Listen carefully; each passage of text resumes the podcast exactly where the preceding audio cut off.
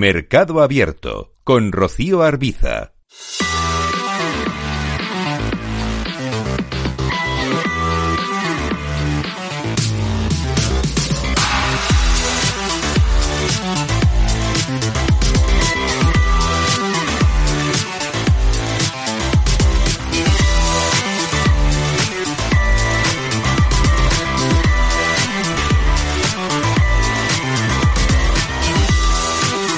Miramos al mercado de renta fija con Guillermo Serrano, analista de Ibercaja Gestión. Hola, ¿qué tal, Guillermo? Muy buenas tardes.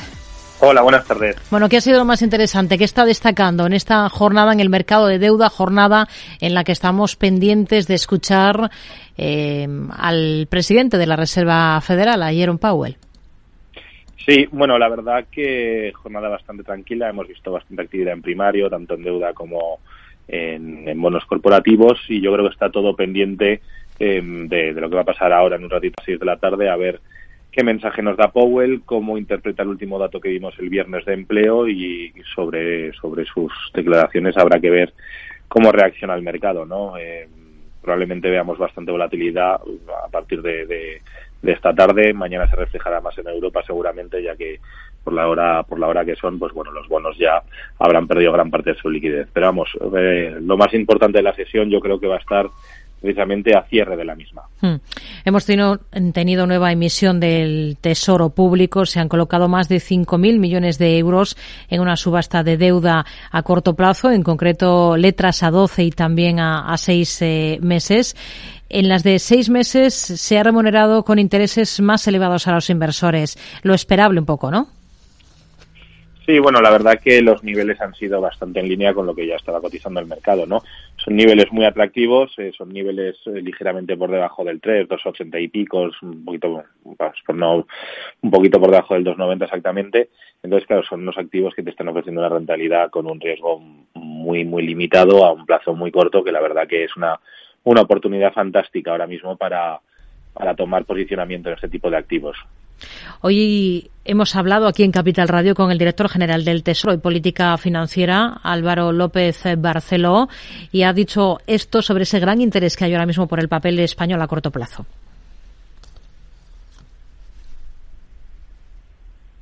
Los valores del Tesoro, nuestras letras, nuestros bonos y obligaciones ofrecen una combinación de seguridad, rentabilidad y liquidez que los hace muy atractivos ¿Qué, recorrido adicional le ven ustedes a este rally que estamos viendo en los mercados de renta fija? Bueno, a ver, a ver que estar muy atentos a qué pasa en los próximos meses con, los bancos centrales, ¿no? Eh, tanto en Estados Unidos como, como en Europa.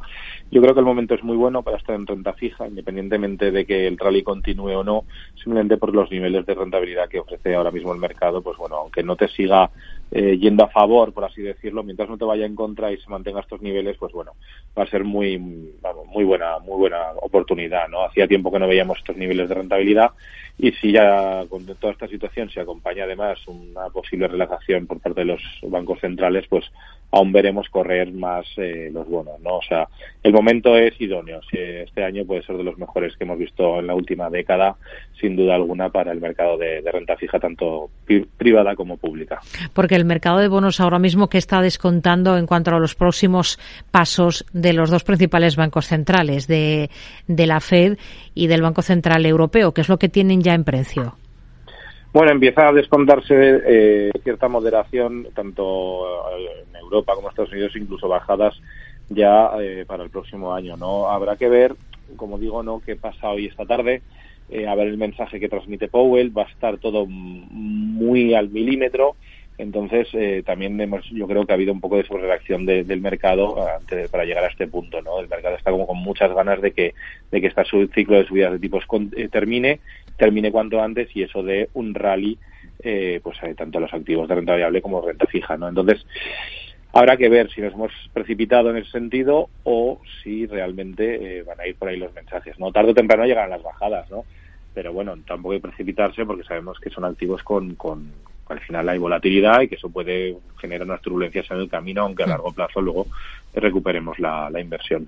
En la parte de deuda empresarial, ¿en qué tipo de bonos corporativos se están fijando especialmente en un momento como el actual?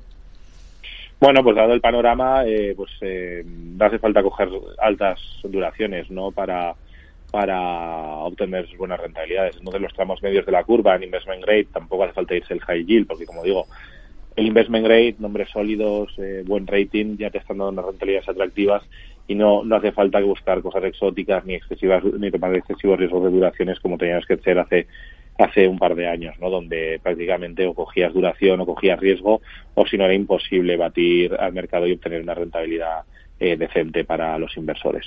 ¿Y con qué ojos miran a la deuda emergente este año? ¿Dónde ven opciones interesantes ahora mismo y por qué?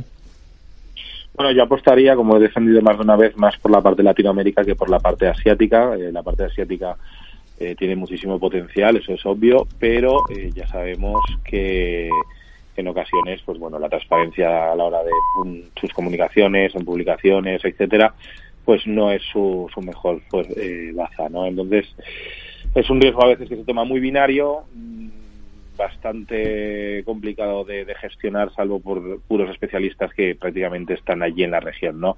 Entonces, dada esta situación, yo apostaría más por, eh, por mercados emergentes de Latinoamérica, cogiendo economías dentro de que cada una tiene su peculiaridad, pues economías más sólidas, pues aprovechar, eh, eh, pues a tomar posicionamiento en nombres eh, que estén consolidados en el mercado, que sean fuertes en el mercado interno y sobre todo teniendo en cuenta también a ver pues lo que decíamos antes, ¿no? El discurso de hoy y a ver hacia dónde van los bancos centrales. Si los bancos centrales de, de, principales bancos centrales relajan su política, especialmente el americano, pues veremos cómo eh, los emergentes se benefician de ello, ¿no? Y Latinoamérica va a ser, vamos, que va a correr detrás de, del Banco Central, eh, perdón, de la FED.